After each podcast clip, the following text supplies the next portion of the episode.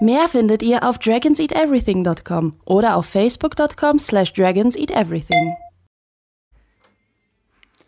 Und damit herzlich willkommen zum Ninja Pirate Broadcast an diesem Freitagabend. Mit mir hier im Studio ist Paula. Hallo Paula. Hallo Maurice.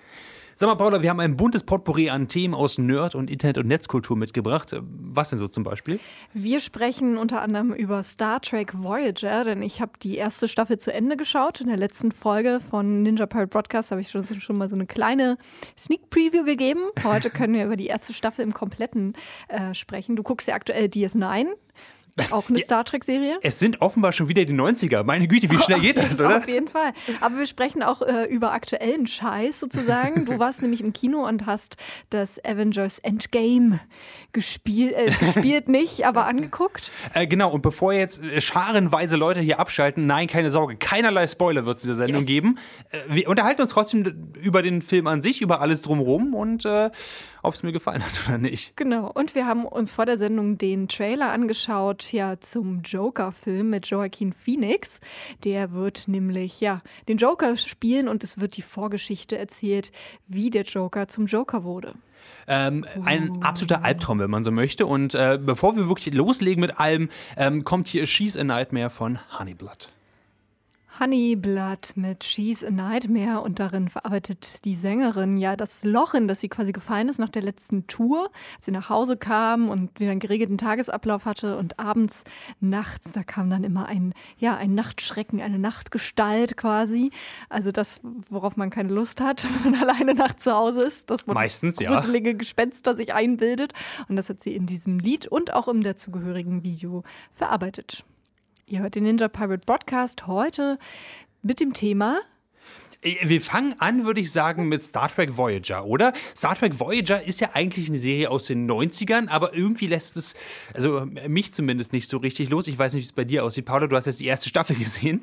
Äh, ja, also für mich ist Star Trek Voyager, also Star Trek generell, ist ja etwas, was zu meiner Kindheit dazugehört, weil das sehr viel bei uns zu Hause geguckt wurde tatsächlich. Mhm. Auch wenn ich jetzt gar nicht, also ich kenne so die Leute vom Sehen her und auch einige Namen und auch ab und zu erkenne ich mal irgendwie eine Episodenfolge oder weiß einige Geschichten, aber so im Großen und Ganzen ist es schon alles neu für mich so. Und ähm, Jetzt habe ich halt begonnen, wirklich von der ersten Staffel an nochmal von vorne zu gucken. 1995 ist es gestartet. 1994 äh, haben sie angefangen zu drehen und das läuft parallel von äh, spätes im 24. Jahrhundert, also wie DS9. Ähm, nur damit man sich nicht zu sehr storytechnisch in die Quere kommt, hat man die Voyager ans andere Ende der Galaxis geschickt und jetzt haben sie theoretisch einen Nachhauseweg von 75 Jahren ja, das ist mal zu machen. Und damit geht halt diese erste Staffel los. Genau. Jetzt, ich, ich bin ganz gespannt, weil du hast jetzt halt Voyager angefangen, aber also wenn ich meiner Uhr hier vertrauen kann, haben wir jetzt Jahr 2019. Richtig. Und du hättest ja auch sagen können, nee, du guckst lieber Discovery. Das läuft ja immer noch aktuell. aber ähm, arbeitest du dich dahin vor oder warum Voyager? Was genau macht das für dich da also ich glaube, ich arbeite mich schon vor. Also ich mag tatsächlich, ähm, ich habe letztes Jahr relativ viel DS9 geguckt. Das ist ja die Serie, die auf der Raumstation spielt. Äh, genau. Äh, Voyager spielt wieder auf einem Schiff. Ähm, und da geht, wird auch ein bisschen mehr gekämpft und so weiter. Und auch dieser Entdeckungsgedanke ist da stärker. Und ich mochte eigentlich schon Voyager mit am, immer am liebsten, weil ich auch ein großer Fan von Captain Janeway war. Vielleicht auch so. Ich glaube, es ist schon so ein bisschen so unterbewusst. So als Mädchen, als kleines Mädchen ist das halt dann eine der wenigen, also Chefinnen dann im Fernsehen, die man gesehen hat hat. Ne? Das zeichnet ja auch Star Trek aus, dass sie einen sehr diversen Cast immer haben und dass sie ja damals zum Beispiel auch sehr bewusst gesagt haben, hey, es ist jetzt Zeit für eine Frau. Mhm. Und auch die zwei Leute, die sich Voyager ausgedacht haben, zwei Männer, die haben dann eben gesagt, hey, äh, wir brauchen eine Frau, die als Hauptautorin hier mitarbeitet und vor allen Dingen diesen Janeway, diesen Captain-Charakter erfindet. Und darum fand ich das jetzt auch nochmal ganz spannend, wirklich darauf zu gucken, auch vielleicht so ein bisschen mit meinem heutigen feministischen Wissen irgendwie, dass ich das anzugucken. Und also ich glaube schon, dass ich mich irgendwie jetzt mal so vorarbeite, aber das dauert irgendwie noch so ein bisschen. Mich hatte ja, ich hatte ja Discovery, die erste Folge geguckt. Das hatte mich ja noch nicht so gecatcht tatsächlich. Darum gucke ich mir erstmal den alten Scheiß an. Mhm. Und keine, keine schlechte Idee, würde ja. ich einfach mal sagen, beim jetzigen Wissen. Genau, und ich mag ja tatsächlich auch diese älteren Serien. Ich finde das sehr gemütlich. Ich finde es auch ganz angenehm. Wir können ja gleich nochmal über die Themen und die Aufmachung sprechen genauer. Ich finde das auch ganz angenehm, dieses episodische Erzählen tatsächlich, weil irgendwie ist es ja auch, klar ist es schön, wenn du in so einem Sog bist und Folge um Folge guckst und oh mein Gott, mega der Cliffhanger. Auf der anderen Seite ist es auch ganz praktisch im Alltag, wenn du wirklich nur eine Folge oder zwei Folgen guckst. So. Mhm. Und äh, dann kannst du halt deinen anderen Lebensscheiß mal machen. hast nicht die ganze Zeit, oh Gott, wie geht's weiter? Und kann sich das auch so ein bisschen, vielleicht ein bisschen besser einteilen, tatsächlich. Okay, und dann steigen wir doch mal direkt ein jetzt in die erste Staffel. Wie, wie, ist denn die Aufmachung davon? Wie genau kann ich mir das vorstellen? Als jemand, der noch nicht eine einzige Folge Voyager gesehen hat. Ähm, also im Prinzip, wie gesagt, am Anfang der große Pilot, da haben wir in der letzten Sendung darüber geredet. Ähm, da werden sie halt geschleudert ans andere Ende der Galaxis. Und dann ist es so, dass sich ja zwei Crews zusammentun, die mhm. aus dem ähm, ersten Quadranten, aus dem Alpha-Quadranten kommen. Ähm, das eine ist so eine Rebellengruppe, die Marquis, und dann die eine, die richtige Voyager-Flotte Flotte, die Starfleet-Flotte-Crew und die werden zusammen zu einer Crew. Mhm. Und ähm, das ist natürlich ein Thema, was immer mal wieder kommt, dass man das irgendwie bearbeiten muss, wie wächst die Crew zusammen und so. Und an sich werden vor allen Dingen in der ersten Staffel die Charaktere vorgestellt. Also es ist schon sehr klar, dass dieser ganze Cast, also der Doktor, der, der, der Pilot, der, die Chefingenieurin, der Co-Captain sozusagen, die, die Kapitäne natürlich selber, die werden alle so vorgestellt mit, mit ihrem mit ihrem Problem, was sie irgendwie ausmacht, was sie irgendwie charakterisiert. Natürlich auch gehört das auch irgendwie zusammen. Immer wieder vor allen Dingen im Zusammenspiel, also diese Captain-Rolle, die ist schon wahnsinnig wichtig auch weiterhin als Dreh- und Angelpunkt, das ist mir auch aufgefallen. Ähm, die hält schon alles zusammen und viele Beziehungen oder viele Charakter der anderen äh, Figuren werden eben erzählt über den Captain und über die Beziehung zueinander. Und ansonsten ist es schon sehr abenteuerlastig. Also, ne, sie, sie sind dann mal in so einem Nebel gefangen oder landen mal auf einem Planeten und oder in einer Folge, ach nee, das ist dann schon die zweite Staffel, solche Geschichten. Und mir ist aufgefallen, es sind sehr viele, und ich glaube, das ist auch so ein Voyager-typisches Ding, wenn ich so auch mich krame in meinem Gehirn. Es sind sehr viele, ich sag mal so Brainfuck-Themen. Also, dass sie so gefangen sind in irgendwelchen Zeitschleifen oder so yeah. oder Paralleluniversen und da irgendwie raus müssen. Und ähm, das ist schon, damit beginnt dann auch die zweite Staffel, da rede ich dann das nächste Mal drüber, nochmal mit so einem viel größeren, wo ich gar nicht mehr klar kam. Damit wird unfassbar viel gespielt, so mit Gedanken, dass du denkst, okay, wie kann das jetzt zeitlich zusammenlaufen? Und es gibt später dann auf jeden Fall noch ganz viel größere, noch Parallelhandlungen aufgemacht werden. Ich finde es sehr spannend. Wie viele von den, also würdest du sagen, spielt es größtenteils auf fremden Planeten oder spielt auch eine Menge davon einfach auf, äh, auf der Voyager halt selbst? Also Schon mehr auf der Voyager selbst tatsächlich, aber sie begegnen natürlich schon vielen anderen Spezies. Das ist ja mhm. auch das Schöne an Voyager, dass sie ja da völlig neue äh, Spezies sich ausdenken konnten, die Autoren und Autorinnen. Äh, und ja, sie, sie sind ja, also das Ding ist natürlich, sie, einmal haben sie diesen langen Rückweg so. Und den fliegen sie jetzt, das versieren sie an, aber 75 Jahre, das ist natürlich wahnsinnig lange. So, sie stellen auch dann fest, sollten wir anfangen, Kinder zu kriegen? wir sind bald auch, wir sind alles schon erwachsene Menschen.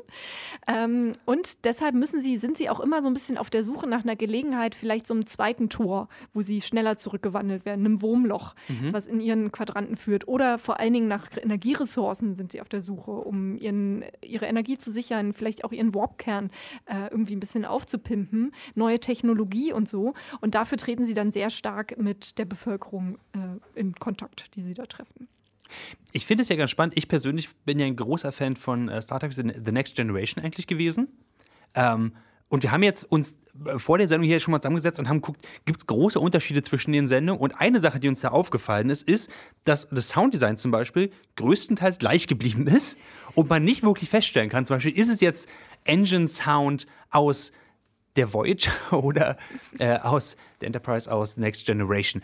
Was würdest du sagen? Du hast Next Generation gesehen? Äh, ja, auch, aber würdest du sagen, zusammenhängend. Aber würdest du sagen, ähm, dass die Serien sich sehr ähnlich sind?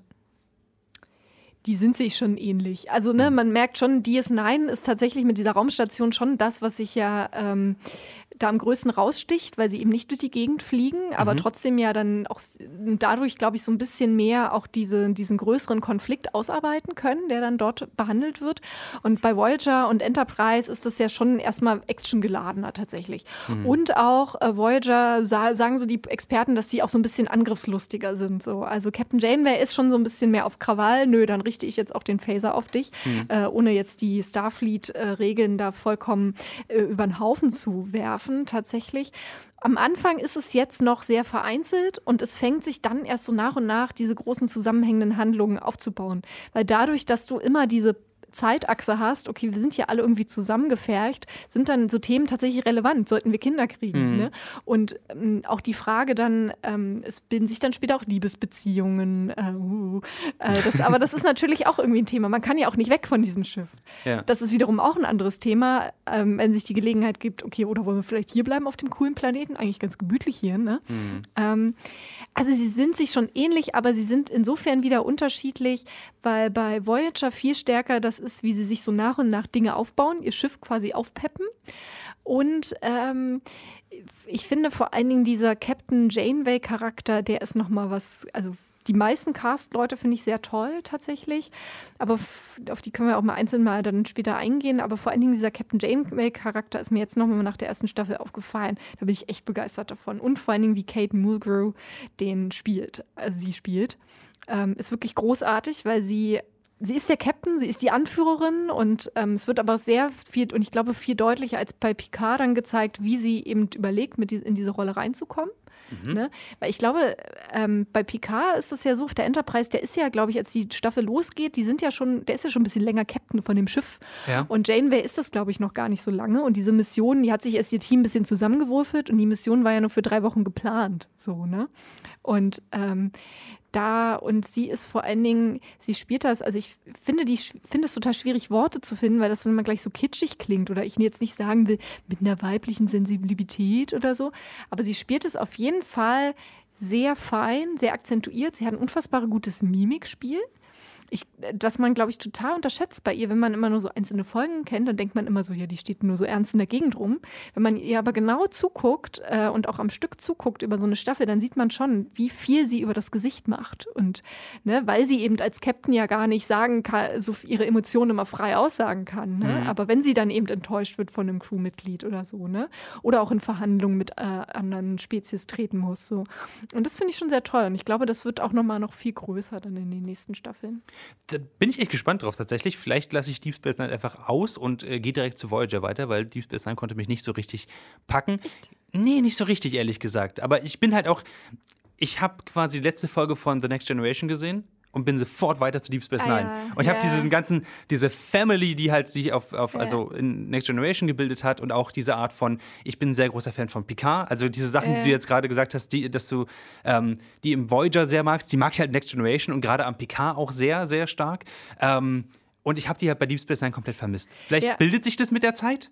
Ich glaube, das ist ah. Deep Space Nine ist ja wirklich vom Mindset her was anderes, weil genau. sie halt da stehen und ähm, auch die Typen, es, später kommen ja dann auch Enterprise-Charaktere und ich glaube, es wird dann auch immer mehr kriegerischer und ja. actiongeladener tatsächlich. Man muss sich da schon drauf einlassen. Ich glaube, das ist immer so, ich vergleiche das so ein bisschen. Ähm, ich hätte auch total gerne so eine Hogwarts-Internatserie, weißt du? Ohne jetzt diesen nervigen Voldemort-Konflikt, sondern einfach so eine coole Schüler-Internatserie, so, ne? So ein bisschen vergleiche ich das, ist das DS9 Nein für mich. Wir bleiben an einem Ort und fliegen nicht durch die Gegend und so. Und es geht ja dann viel mehr über diese persönlichen Beziehungen. Was halt so ein bisschen, glaube ich, dieses Nein dann zerhaut, ist halt, dass es halt 90er ist und eben dieses stark episodische Erzählen ist. Und diese zusammenhängenden Stories, die sind schon größer als in den anderen Serien, finde ich. Aber es ist trotzdem immer noch sehr episodisch so. Wir haben heute ein Problem, das handeln wir jetzt in 42 Minuten ab. Okay, next. Finde ich super tatsächlich. So. Und ähm, das ist halt, ja, aber ich glaube, das, das finde ich auch auf der einen Seite super, aber ich glaube, dass, wenn man DS9 vielleicht heute an, würde man, glaube mhm. ich, das anders erzählen mit diesem Drama und diesen ja. Konflikten und die vielleicht ein bisschen feiner ausbauen und so. Aber das ist halt zum Beispiel was, was bei der aktuellen, also aktuellen Serie Discovery von Star Trek immer noch, finde ich, sehr, sehr, sehr äh, erschöpfend ist, diese mhm. durchgehende Erzählweise, weil So schreibt man heute Serien. Ja, genau. Zum Binge-Watchen halt. Ja, und äh, dann halt am Schluss jetzt, äh, natürlich solltet ihr alle Voyager gucken und alle Star Trek und auch die alten Serien, um auch diesen Bogen wieder zu schlagen. Klar, die haben dieses episodische Erzählen, das macht es aber auch total einfach reinzukommen und vielleicht auch Folgen zu überspringen, die man nicht mag. Ähm, und trotzdem sind es starke Geschichten. Und das ist halt spannend. Ich meine, bei Voyager ist es so, und da werden wir mal noch später irgendwann mal ausführlich drauf eingehen in einer der Sendungen. Es gibt das medizinische holographische Notfallprogramm, das MHN. Mhm. Und das ist halt eine holographische Projektion, die von einem richtigen Schauspieler dann gespielt wird. Also die Klar. Technik ist da ja so weit, ne, dass, der, dass man den auch anfassen kann und so weiter. Ähm, der wird dann halt zum dauerhaften Doktor, weil der Doktor halt getötet wurde, äh, mhm. gestorben ist. Ähm, dieses Programm ist aber sehr differenziert geschrieben und fängt an, es kann lernen selbstständig. So und es ist auch die und es geht dann viel um künstliche Intelligenz und die Frage, hat er Rechte? Darf er einen Namen haben? Ähm, es geht also es fängt jetzt in der ersten Staffel damit an, dass ein Crewmitglied zu den anderen sagt so, ey, ihr könnt doch nicht den Doktor hier wie Scheiße behandeln. So redet doch mit ihm und die sagen dann so, ja, aber es ist doch nur ein Hologramm. Und da sind wir natürlich, das Thema ist ja immer noch aktuell, künstliche Intelligenz und so weiter oder mhm. Programme. Wie gehen wir damit um? Ähm, das natürlich auf einer sehr hohen Ebene. Äh, das ist schon ein Thema, spannend, sich das anzugucken, zu überlegen. Spannend auf jeden Fall. Du guckst auf jeden Fall weiter Voyager. Wir reden nächstes Mal dann über die zweite Staffel. Ja, ich denke schon. ich bin da zuversichtlich. Finde ich gut. Um uns richtig jetzt noch in Stimmung zu bringen, äh, haue ich jetzt nochmal das, das Main-Team raus, auf jeden Fall. Oh, und bei der, äh, bei der ersten Season auf den DVDs sind auch die ganzen Making-ofs dabei. Das ist auch sehr cool. So, sowas finde ich immer sehr schön, wenn sowas noch bei, Also bei Voyager, da wurde noch mit Modellen gefilmt. Da wurde zwar schon viel mit C CGI gemacht und so, aber die haben noch ganz viel mit Modellen tatsächlich gemacht. Hm, okay. Spannend. Spannend, spannend. Ach ja, und einen Fakt habe ich noch. Den will ich unbedingt sagen. Der Unterschied zur Enterprise ist, Voyager ist nämlich kleiner äh, als äh, Enterprise, damit die Voyager nämlich auf dem Planeten landen kann. Die kann landen? Ja. Holy shit. Crazy shit. Ich bin ja eigentlich ganz froh, dass das Leben nicht immer unbedingt wie im Film wäre, weil ich hätte keinen Bock, in den Avengers Endgame-Kampf reinzugeraten. Das wäre mir gleich zu anstrengend. Ah, da muss ich dir hart widersprechen, glaube ich. Äh, ihr hört übrigens immer noch den Ninja Pirate Broadcast hier bei Alex Berlin auf 91.0. Wir reden jetzt spoilerfrei über den neuen Avengers-Film. Avengers Endgame. Paula, wie sieht es bei dir aus? Bist du gehypt? Willst du den sehen? Nee, also ich wurde zugeballert mit allen Sachen, klar, irgendwie so der Trailer wurde einem angezeigt und die Leute und die Fans auf Twitter feiern das ab und sind so, oh mein Gott, oh mein Gott. Aber ich bin so, äh, ich habe mir auch den Trailer angeguckt und ab da gemerkt, so, also das ist einem ja schon im Titel ein bisschen klar, dass das halt Endgame, also mhm. äh, wahrscheinlich irgendwie der, der, wenn jetzt vielleicht nicht der abschließende Teil einer Reihe, aber zumindest einer Geschichte ist, ne, das Finale, wo man sich dann fragt, okay, müsste man sich vielleicht vorher erstmal die anderen 20 Filme angucken? Das ist eine sehr ne? gute Frage tatsächlich. Und ähm, dann war ich auch so ein bisschen so von dem Trailer nicht so ganz, also ich wusste dann nicht so richtig, woran ich bin. Es ist halt, glaube ich, echt so ein, so ein, so ein einfach so ein Actionfilm, würde ich sagen, das, was ich da sehe, was ja auch nicht verkehrt ist, aber es hat mich jetzt nicht angesprochen. Ich hatte jetzt nicht das Gefühl, dass da irgendwie für mich da ein Mehrwert drin ist. Tatsächlich bist du mit deiner Meinung überhaupt nicht alleine. Ich habe von der Menge Leute gehört, die so, oh ja, ich könnte mir jetzt Avengers angucken. Ich habe mir ja auch ein paar andere Filme von Marvel angeguckt und die ganzen Superhelden-Sachen finde ich auch nicht ganz kacke und so.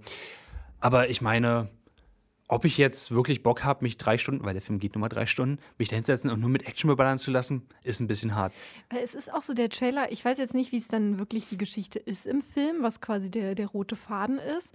Aber es ist so halt so, okay, wir mobilisieren, okay, wir müssen das schaffen. Wir, wir müssen das, der sagt ja dann auch immer so, wir, wir müssen das einfach schaffen wollen oder so. Das wird irgendwie dreimal wiederholt, irgendwie so ein Satz. Wir müssen das schaffen. Und man denkt sich so, ja, okay, wir haben es verstanden. Aber ich glaube, wenn man auch im Trailer gar keine Beziehung zu diesem großen Cast, der ja auch im Film dann ist, ähm, zu diesen vielen Figuren, glaube ich, auch nicht aufbaut. So, vielleicht wäre es cleverer gewesen, mehr Trailer zu machen mit verschiedenen Figuren, dass man denkt, oh, ah, das finde ich jetzt aber interessant, dass der da irgendwie rausgerissen wird, wieder aus seinem kleinen gemütlichen Kleingärtnerleben und wieder Superheld sein muss oder so. Weil so, ich glaube, so ist das einfach, man ist, glaube ich, mit Eindrücken überfüllt, einfach überladen. Also ich habe äh, Avengers Endgame gesehen ähm, diesen Mittwoch und ich muss ganz ehrlich sagen, der Film überrascht erstmal dadurch, dass er nicht komplett in die Fresse ist. Es ist, okay. es ist nicht nur ein riesiges wow, jetzt geht's aber ans Eingemachte und wir hauen uns gegenseitig die Köpfe ein. Das ist es auf keinen Fall. Was es aber ist, und das muss man auch sagen, es ist eine Zusammenkunft von über 20 verschiedenen Filmen, die in über zehn Jahren und Kleinstarbeit ähm, sehr gut zusammengepackt worden sind, die äh, sehr gut orchestriert worden sind, dass sie einen großen Climax bilden. Und ja, wenn man nicht zufällig vorher alle anderen Filme gesehen hat, wird man auf jeden Fall Momente haben, wo man ein bisschen verloren ist und dann wahrscheinlich auch nicht wirklich äh, weiß, worum es gerade geht. Zumindest sollte man auf jeden Fall den direkten ähm, Film gesehen haben, der davor kam, nämlich Avengers Infinity War, weil darum geht es immer noch. Ja, aber wenn, wenn man das nun gesehen hat und vielleicht auch ne, den direkten Vorgängerfilm und vielleicht, keine Ahnung, die Hälfte der Filme oder so und auch Bock hat auf das Universum, ähm, würdest du dann, also hat man dann Spaß in dem Film? Spaß auf jeden Fall. Ähm, ich würde aber sagen, dass man halt eine Menge verpasst, wie immer bei so Sachen. Das ist ein Film, der gemacht worden ist, wirklich für ich, das klingt jetzt ein bisschen doof natürlich und ein bisschen Pathos geladen, aber treue Fans. Aber genau das ist es quasi. Leute, die sich halt gemerkt haben, wer war eigentlich dieser Nebencharakter aus Iron Man 3, der drei Lines hatte? Überraschenderweise kommt so jemand vor. So diese ganzen Sachen, wenn man sich äh, die ganzen Beziehungen zwischen den Charakteren einfach ins Gedächtnis ruft, hat man eine sehr gute Zeit und hat einen unglaublich guten Film, mit dem sie etwas schaffen, was vorher einfach noch nicht da gewesen ist. Ähm, also auch, der, auch die anderen Avengers-Filme, die davor gekommen sind, einfach komplett übertrifft in dem, was es wirklich versucht, neben was zusammenbringt. Und dann hat man eine gute Zeit. Wenn man jetzt aber ist und sagt, man, man hat nur die Hälfte davon gesehen, wird man so sitzen und so, ja, das ist ein guter Film. Eine Menge Effekte drin, würde ich sagen. Oh, das sieht teuer aus. Und das ist, glaube ich, so das, der Eindruck, mit dem man dann rausgeht. Okay, also es haben äh, viele Schauspieler und Schauspielerinnen dann nochmal eine Anschlussverwendung bekommen äh, in diesem Film. Welche Charaktere stechen denn da nun hervor und wer spielt die? Scarlett Johansson ist auf jeden Fall dabei. Das weiß ich. Und Robert Downey Jr. Ge genau. Der ist, glaube ich, überall dabei. Der ist überall dabei. Ähm, generell ist es so, dass es dieses, dieses Grund-Avengers-Team natürlich gibt, mit denen es dann auch angefangen hat. Das wurde ja auch schon sehr stark äh, impliziert. Also es gibt wieder Robert Downey Jr. als Iron Man, äh, Hemsworth wird als Thor zurückkehren, wir haben Black Widow. Äh, das sind die ganzen Sachen, die ja auch schon aus den Trailern rausgekommen sind eigentlich. Die Liste an Leuten, die tatsächlich irgendwie vorkommen, ob es nun das Gesicht, das vorgehalten wird oder ob sie wirklich eine Sprechrolle haben, ist natürlich viel, viel größer. Ähm, weil es ja, wie gesagt, diesen, diesen riesigen Climate geben muss, wo das gesamte Marvel-Universum in sich einfach implodiert, kann man eigentlich sagen. Weil darum geht es ja so ein bisschen. Ähm, es geht ja so ein bisschen darum, dass damit die dritte Phase des Marvel Cinematic Universe abgeschlossen ist. Du guckst mich an, so, was ist eine Phase in einem Marvel Cinematic Universe? Das habe ich mich auch gefragt. Ähm, relativ willkürlich hat Marvel gesagt, okay, diese fünf, sechs Filme, die bilden jetzt eine Phase und die sind quasi für die Story in diesem Block interessant. Wie zum Beispiel die erste Cinematic, die erste Phase des Cinematic Universe wurde halt mit dem ersten Iron Man begonnen, ich glaube 2006 oder so, und wurde dann mit dem ersten Avengers abgeschlossen. Und so hat sich das halt immer wieder fortgeführt. Und das jetzt ist quasi das Ende der dritten Phase. Das ist jetzt der 22. Film in, dieser, in diesem Universum. Mhm. Und äh, der bildet quasi dann wie in jeder guten Trilogie auch das extreme Höchste, was es halt gibt. Wir haben ja gerade Ostern gehabt. Ja. Und Ostern ist ja ein christliches Fest hier in Deutschland. Und da ist das lineare Fernsehprogramm ja voll gewesen mit Monumentalverfilmungen der biblischen Geschichte. Und ich habe mich gefragt, sind diese ganzen Superheldenverfilmungen, vor allen Dingen auch dieses Marvel Avengers und so, die ja auch mit sicherlich hohen Produktionskosten verbunden sind, sind das die äh, Monumentalfilmproduktionen unserer heutigen Zeit, unsere christlichen Monumentalfilmverfilmungen? Man kann es eigentlich nur hoffen, weil ganz ehrlich, ähm, so viel Liebe wieder reingesteckt worden ist, könnte ich mir das sehr gut vorstellen. Vor allen Dingen auch so viele Leute, wie es halt auch ins Kino zieht. Wenn wir uns ja. jetzt angucken, ähm, Avengers Infinity War, also der Vorgänger, und Avengers Endgame, also das, was jetzt rauskommt, hatten beide so ein Budget von 350 bis 400 Millionen US-Dollar. Oh. Und äh, ich weiß zumindest von äh, Infinity War, der hat auf jeden Fall die eine Billion Dollar Box Office worldwide geknackt. Endgame wird das höchstwahrscheinlich auch schaffen. Ähm, wenn man zum Beispiel, so wie ich, nicht super schlau war und gedacht hat, am Mittwochmorgen, oh, sag mal, heute kommt doch Avengers Endgame raus, gucke ich mal, welches Kino noch frei ist, hat man ein bisschen Pech, und muss höchstwahrscheinlich drei Stunden in der ersten Reihe verbringen und sich dann einen steifen Nacken gucken, so wie ich es getan habe. ähm, aber ja, das ist ein relativ guter Vergleich, weil ich meine, im Endeffekt sind das unsere Sagas, die wir jetzt gerade als popkulturelle Zielgruppe noch gerade so mitbekommen, sozusagen. Das ist auch so schön, diese Übersetzung halt mitzubekommen von den eigentlichen Comics, die es halt schon seit Ewigkeiten gibt. Und die jetzt wirklich auch in Comic-Manier auf der großen Leinwand zu sehen, ist extrem beeindruckend. Ja, wie ist das denn stilistisch gehalten? Ähm, inwiefern korrespondiert das jetzt ähm, ja mit auf die Comic-Stile. Es gibt ja dann noch teilweise unterschiedlich, ne? Ähm, unterschiedliche Reihen und vor allen Dingen auch dieser Film an sich. Mir ist halt aufgefallen, ich war so ein bisschen, ich hatte mir aufgeschrieben, nachdem ich mir den Trailer angeguckt habe, Farben, mhm. Fragezeichen, weil ich war total verwirrt. Es gab dann so Sachen in, in, in Schwarz-Weiß, wo dann so ein bisschen vielleicht eingefärbt wurde und dann auf einmal war wieder so Farbe und ich habe so überhaupt keine stilistische Schrift gefunden. Ich wusste dann nicht, waren das jetzt Rückblendungen oder nicht? Das ist tatsächlich ein sehr guter Punkt, der im Film, finde ich persönlich, sehr gut untergeht. Einfach aus dem Grund, weil es halt, ähm, die versuchen sehr viel zu verarbeiten. Die versuchen sehr viele Zeiten zusammenzubringen und die versuchen halt auch verschiedene Franchises zusammenzubringen. Das ist generell ja ein Problem, was das Cinematic Universe hat. Sowas wie zum Beispiel, ja, wir haben jetzt die bunten Guardians of the Galaxy, die in ihrem Regenbogen-Spaceship äh, äh, rumfliegen und ihr, äh, spre ihr sprechenden Raccoon dabei haben. Und gleichzeitig haben wir halt nordische Mythensaga und gleichzeitig haben wir aber Hightech Iron Man und wir haben auch noch ein bisschen Weltkriegsgeschichte mit äh, Captain America. Und diese ganzen Sachen zusammenzubringen, da wirst du auf Brüche treffen. Ich würde sagen, sie haben es so gelöst, dass sie eher Stile für verschiedene Szenen gefunden haben und Einstellungen und Orte als wirklich für die Charaktere selbst und ähm, für die Franchises, aus denen sie stammen. Das kann durchaus zu Schleudertrauma führen, wenn man sich jetzt überlegt, oh, was war jetzt eigentlich die Art Direction, die sie dafür genommen haben? Weil teilweise würde ich sagen, haben sie einfach zwölf verschiedene zusammengemixt. Was nicht unbedingt was Schlechtes ist, aber halt nichts Durchgehendes. Also zumindest ein beeindruckender Film, aber gleichzeitig eben ja auch ähm, eine Zäsur, das Endgame. So äh, sagt ja schon der Titel tatsächlich, dass erstmal eine Reihe insofern abgeschlossen wird. Jetzt ist ja das Spannende, Marvel gehört ja zu Disney oder wird von Disney produziert. Disney hat jetzt vor kurzem ja ihren Streaming-Service angekündigt. Ähm, da ist jetzt die große Frage, wie geht es weiter im, im Kino mit den Disney-Inhalten? Wie passen die Avengers rein? Wenn sie auch bei Disney Plus als Serie, als coole Ferienserie, Sitcom aufbereitet werden sein, als Animationsserie oder haben sie sich schon geäußert, ob es äh, weiterhin solche Monumentalverfilmungen geben soll? Das ist was super Spannendes. Also an der Stelle muss erstmal gesagt werden, wir spoilern natürlich nicht. Die, äh, die Gerüchteküche ist immer noch groß, ob irgendwer sterben wird, ob niemand sterben wird, was passiert jetzt eigentlich mit den Endwillen und so weiter und so fort. Insgesamt hat aber ähm, Bob Iger, der CEO von Disney, letztes Jahr schon angekündigt, dass ähm, viele Leute hier sehr gerne Avengers gucken und viele Leute halt die Superheldenfilme mögen und die versuchen natürlich ähm, und wahrscheinlich auch äh, so daran gehen, dass es höchstwahrscheinlich noch was weiteres in diesem Franchise geben wird, dass es damit nicht beendet sein wird. Übersetzung, wir kriegen eine Menge Geld von dieser IP, wir werden die auf jeden Fall nicht kalt stellen, denn die macht weiterhin Geld.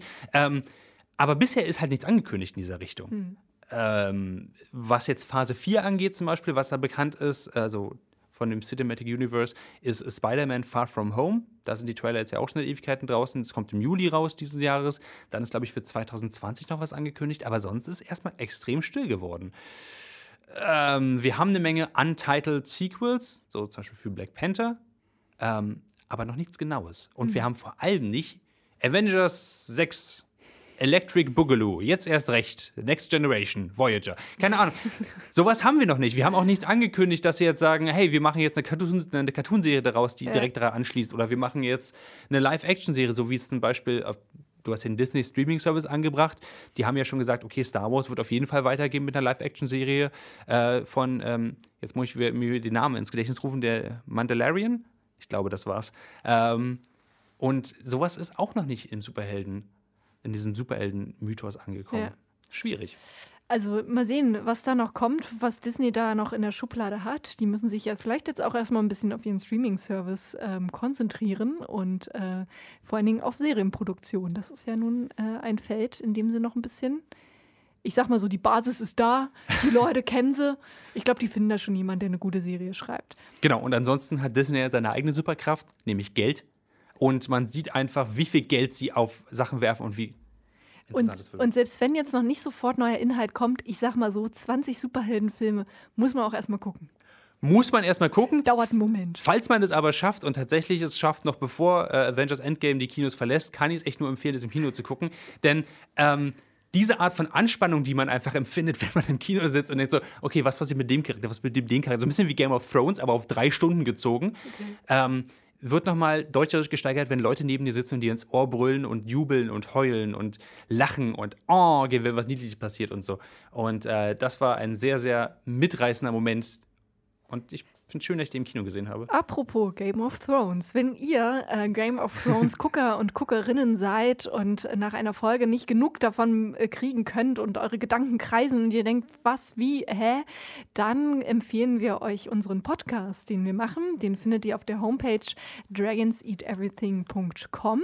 Und äh, den Podcast an sich findet ihr auf allen Portalen wie iTunes beispielsweise oder im Podcast-Catcher. Und der heißt Thrones and Dragons, also Throne wie der Thron, wie Game of Thrones. Ihr findet das schon. Oh, I just got that. Ja, Drachen und so, verstehst du und so weiter. Helena und Clemens aus unserem Team, die besprechen dort einmal in der Woche die aktuelle Folge. Ich glaube nicht spoilerfrei. Nein. Aber wenn man die Folge hart, gesehen hat. Hart gespoilert. Ja, aber das, das macht ja dann auch Spaß, wenn man die Folge gesehen hat und dann sich den Podcast dazu Mein, mein persönlicher Favorit aus, aus den Folgen Thrones and Dragons ist immer, dass Helena in Kurzform Dialoge zusammenfasst und es meistens dann so abläuft, äh, du bist voll doof, äh, du bist selber voll doof. Und ähm, so persönlich quasi diesen großen politischen Mittelalter-Fantasy-Epos zusammenbricht auf einfach fünf Minuten. Das ist mein persönlicher Favorit daraus. Aber ich dachte, das ist Game. Also ich habe es ja nicht geguckt, aber ich hatte bisher immer verstanden, dass das das Prinzip der Serie ist. Ein, ein bisschen mehr Beheading und Zombies, aber an sich hast du natürlich recht. An, ansonsten, ähm, wenn ihr jetzt zum Beispiel sagt, ich habe jetzt aber eigentlich schon Avengers Endgame geguckt, ich möchte gerne einfach mich noch mehr in diesem Kosmos äh, umsehen, dann hört einfach nächste Woche rein. Da kommt nämlich der Nerdfeuilleton Podcast auf unserer Webseite dragonseedeverything.com und dort werden wir krass spoilern. ja, und komplett alles auseinandernehmen yes. aus dem Film und äh, jede einzelne Empfehlung, die wir in drei Stunden hatten, nochmal runterbrechen. Ähm, bis dahin aber geht es hier erstmal weiter beim Ninja Pirate Broadcast. Wir reden gleich über den Joker-Trailer und äh, bis dahin gibt es noch ein bisschen.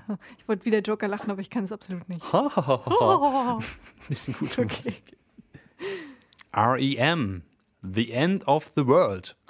Ja, das ist es allerdings. Wir haben hier schon mit sehr heute sehr dramatische Themen, finde ich. Ja, oder? Also, Endgame, 75 Jahre Reise nach Hause, also krasse Sachen eigentlich, ja, dramatisches Zeug. Genau. Jetzt kommen wir zu einem entspannten, äh, komödiantischen Porträtfilm. Bringt mich immer zum Lächeln. Über eine spannende Persönlichkeit, die auch gerne mal einen Witz macht. Die Rede ist richtig vom Joker.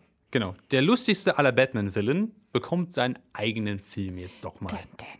Und das ist ja, ähm, bevor wir gleich diesen Trailer besprechen und was es auch heißt irgendwie oder wie unser Eindruck war, schon ein großes Ding, wenn man eine Figur herauslöst. Ne? Es ist dann nicht mehr mhm. so eine starke Ensemble-Leistung. Also klar, die ist irgendwo auch nötig, aber es ist sehr Konzentration auf eine Figur. Man dreht es dann jetzt auch noch auf diesen, ja, auf den Bösewicht. Und ich habe auch so den Eindruck, so popkulturell, der Joker ist ja auch unfassbar beliebt. Also eine beliebte Figur in dem Sinne, dass die Leute Spaß daran haben. Äh, spätestens ja dann mit, ähm, mit der Verkörperung von Heath Ledger, der dem Ganzen ja nochmal so einen, so einen Legendenstatus sich selbst und dem Joker gegeben hat. So. Und da jetzt zu sagen, ja, dann machen wir mal eine lustige Porträtgeschichte. Da muss man schon Eier in der Hose haben oder gerne Geld verdienen wollen. Oder halt einfach ein bisschen Geld zu verbrennen haben. Das ist tatsächlich. es, es ist wirklich ein bisschen, ein bisschen interessant, dass auch dieser, dieser Trend, so wir nehmen jetzt einfach berühmte Villains oder gehen in diese Richtung Anti-Helden mhm. oder so und geben den losgelöst von den eigentlichen Superhelden ein eigenes Franchise. Das wurde ja schon mit Venom beispielsweise gemacht. Venom, einer der bekanntesten Spider-Man-Villains wurde einfach aus seinem Universum quasi losgelöst, rausgerissen. Tom Holland, wer bist du schon?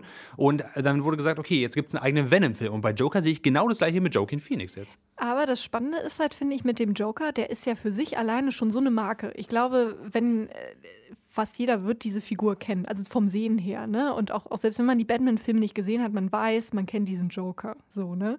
Man weiß vielleicht nicht viel, aber man weiß, es ist irgendwie ein skurriler Charakter, ein verrückter Charakter.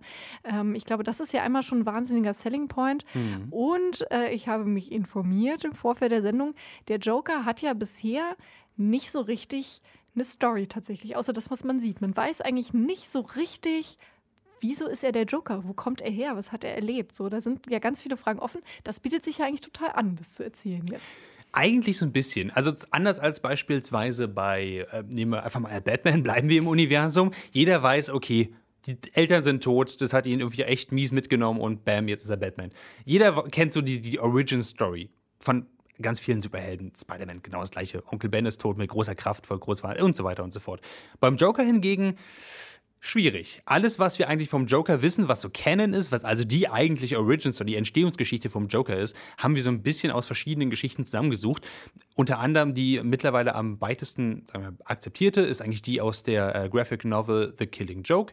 Da wird so ein bisschen gesagt, ja, er war eigentlich ein normaler Typ, er war, äh, er war verheiratet und so, aber er hatte einen schlechten Tag, wo alles schiefgegangen ist. Äh, also seine Frau ist gestorben in einem ganz schlimmen Unfall und sein ungeborenes Kind ist dabei äh, umgekommen. Ähm, er wurde außerdem geframed für Verbrechen, was er eigentlich gar nicht begehen wollte, wo er reingedrängt worden ist von so einer Art Mafia. Und dann hat Batman ihm quasi auch noch in ein äh, Bad voller Chemicals reingeschubst und äh, dabei ist er dann zum Joker geworden. Er ist quasi gebrochen an diesem einen schlechten Tag und das ist quasi die Moral dieser Geschichte. Es braucht nur einen schlimmen Tag, der alle von uns davon trennt, zum Joker zu werden.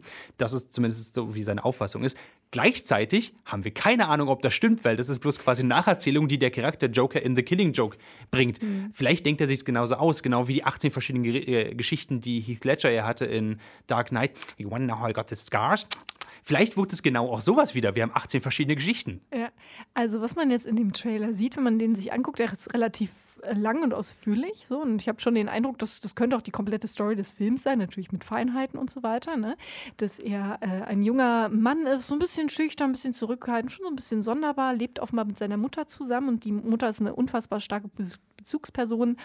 Er ist, äh, ja, verdient sich sein Geld und sie als Clown und als, als Stand-up-Comedian, ist aber immer so ein, ja, so ein Mobbing-Opfer, sage ich mal. Ne? Also im Sinne von, dass er irgendwie ja, von den bösen Jungs auf der Straße geschubst wird, ihm wird das Schild weggenommen, er wird getreten, er wird gedemütigt vor allen Dingen.